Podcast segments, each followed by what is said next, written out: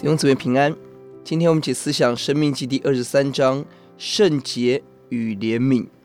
一到八节是对圣会圣洁的要求，怎么样人禁止进入圣会？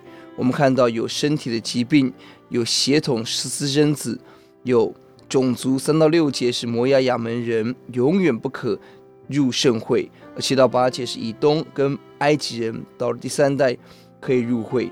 圣洁的会众必须要有圣洁的法则。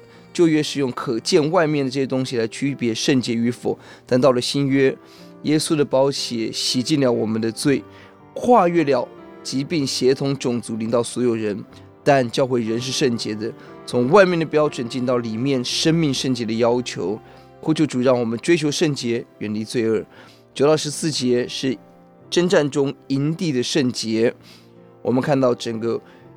圣洁，整个卫生，这是神所看重的。特别十四节，因为耶和华你的神常在你营中行走，要救护你，将仇敌交给你，所以你的营理当圣洁，免得他见你那里有污秽就离开你。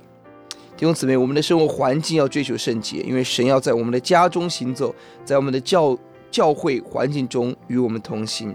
当我们在脏乱混乱中，很可能我们就失去了神的同在，圣洁神必须离开我们。求主使我们检查我们的环境、家庭整洁，欢迎上帝的来到。十五到二十五节是对弟兄怜悯的一个法则；十五、十六节是对逃跑的奴隶；十七、十八节是对一些弱势的哦，这个妓女的问题；十九、二十节是借给弟兄不可取利；二十四、十五节是农产品要照顾穷乏人。这些法则目的使人得自由、得释放。律法的。